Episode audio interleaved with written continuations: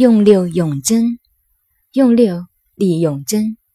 相曰：用六永贞，以大中也。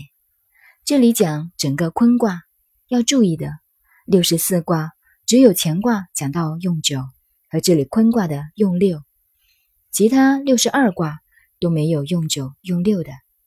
所谓用六，也是和乾卦解释用九一样，就是不被六用，用全体的卦。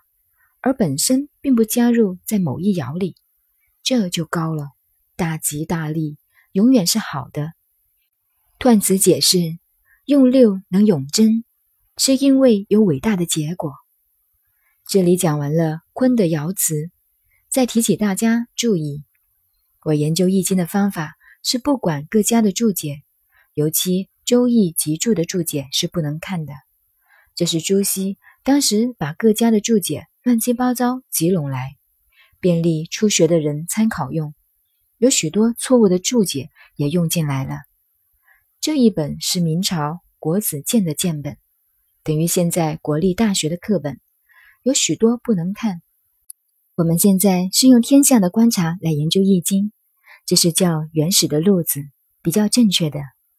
但是今天我们若回转来研究自己传统文化的天文学，又是要开新的路子了。现在国内能懂得自己原始的天文学，而把现代西方天文学同时合并治理的人，已经不多见了。